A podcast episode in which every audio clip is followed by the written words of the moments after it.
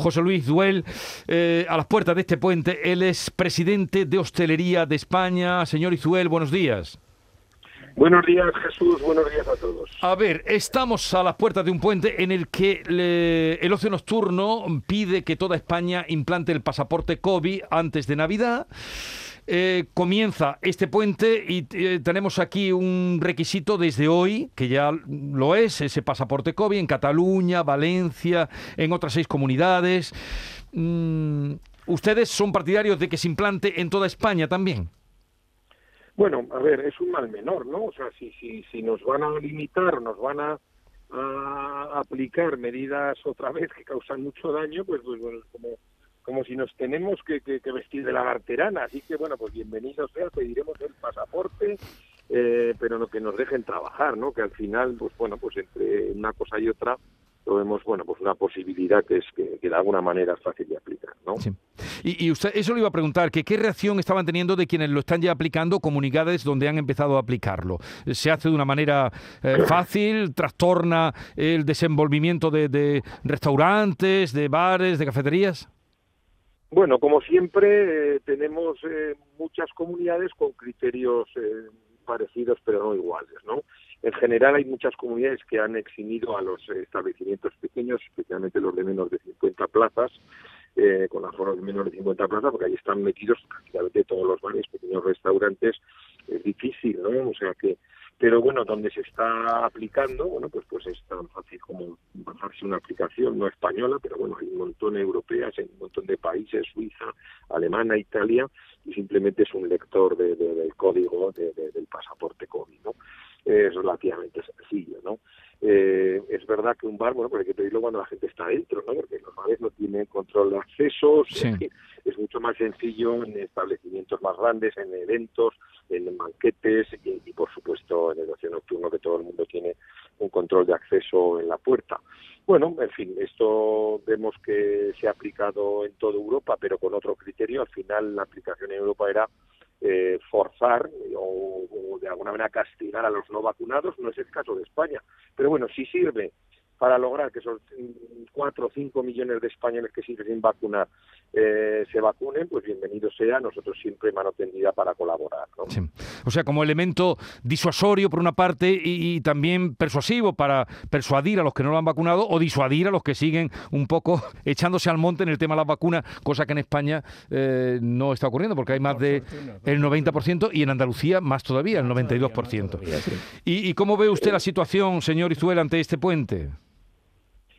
Bueno, yo creo que el puente va a ser bueno, tenemos unas perspectivas de final de año muy buenas, con muchas reservas, es verdad que ha habido anulaciones, es verdad que, que, en fin, que hay una cierta y estamos preocupados un poco por el proceso, es verdad que hay anuncios permanentes de malas noticias y eso, bueno, pues nos perjudica sin ninguna duda, somos un sector muy sensible ante las malas noticias, eh, bueno, pero vamos a confiar de que, bueno, que esto no vaya mucho peor de lo que ha ido de algo tiene que servir, que estemos en el 90% vacunados en, este país y por lo tanto pues confiamos que va que haya un muy buen final de año. Ha habido muchas muchas reservas con mucho tiempo. La gente quiere recuperar la normalidad de alguna manera que se devuelva lo que ha perdido no durante este tiempo y la restauración los bares pues están trabajando con bastante normalidad y en fin muy deseosos de encontrar esa senda económica no que necesitamos como diría aquel como agua de mayo o sea recuperar un poco la senda económica para, para, para restañar las heridas, las jornadas que llevamos porque hemos salido muy debilitados con mucha deuda eh, y una situación económica muy grave de las empresas. En fin, eh, podríamos hablar de las ayudas que siguen sin llegar en muchos territorios. Eh, pero bueno, vamos a confiar, vamos a pensar en positivo. Espero que pronto esto sea un mal sueño y que esta nueva ola, bueno, pues, pues que se quede en algo, bueno, pues preocupante, pero por otro lado vemos claramente pues la presión hospitalaria prácticamente no existe y eso es lo más importante. Eh, señor José Luis Izuel, presidente de la Hostelería de España, gracias por estar con nosotros una vez más. Un saludo desde Andalucía y ojalá que se cumplen esos deseos que usted expresaba también eh, por, como portavoz de tanta gente, tantos trabajadores de la hostelería y el ocio. Un saludo y buenos días. Gracias, Jesús. Un abrazo fuerte para Y vamos a bajar ahora a tierra, a nuestra tierra, Andalucía, la situación, porque está con nosotros Miguel Sánchez, presidente del Consejo Empresarial de Turismo de la CEA, de la Patronal Andaluza. Señor Sánchez, buenos días. Miguel Sánchez, buenos días. Buenos días. Buenos días. Gracias por atendernos. Perspectiva de ocupación en Andalucía para este puente. Se habla del 75%. ¿Ese es el dato que ustedes manejan? Sí, más o menos eh, ese es el dato que manejamos. Eh, es, el, es el porcentaje que vamos a tener más que en los días normales, pues va a ser del mercado nacional, eh, porque el mercado europeo sigue sin, sin responder y entonces pues eh, va a ser un puente que, que no va a ser como otras veces, que había un lleno prácticamente completo y en esta ocasión pues bueno vamos a echar en falta repito, el, turismo internacional que no termina de, reaccionar y de llegar. No termina de reaccionar y de llegar el turismo internacional.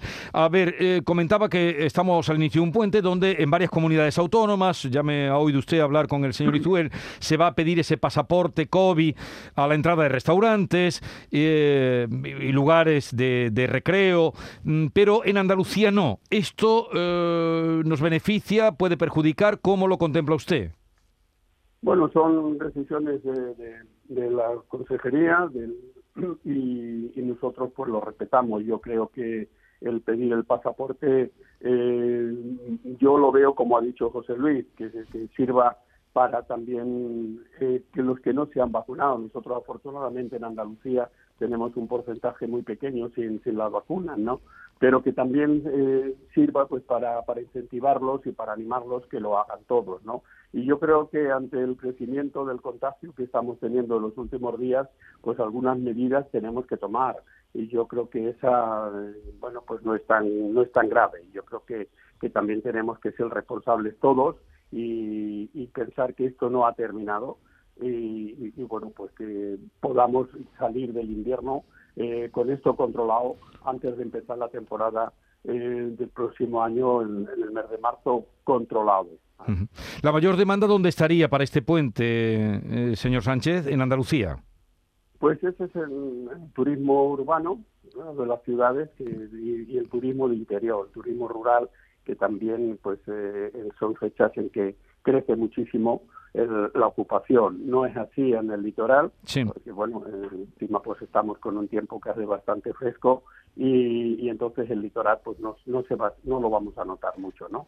Pero sin embargo a su pregunta pues va a ser en las ciudades que es una maravilla, como están todas, el ambiente que hay eh, y bueno pues esperamos de que no ocurra nada, de que esta pandemia la podamos ir frenando y, que disfrutemos por estas fiestas y, como, como se merece todo el mundo. Bueno, Miguel Sánchez, presidente del Consejo Empresarial de Turismo de la CEA, gracias por estar con nosotros y a ver si todo también transcurre eh, pues eh, con normalidad, sin bajar la guardia, para poder ir eh, pues un poco llevando adelante esta lucha contra o, o supervivencia contra la pandemia. Un saludo y buenos días. Buenos días a todos. Muchas gracias.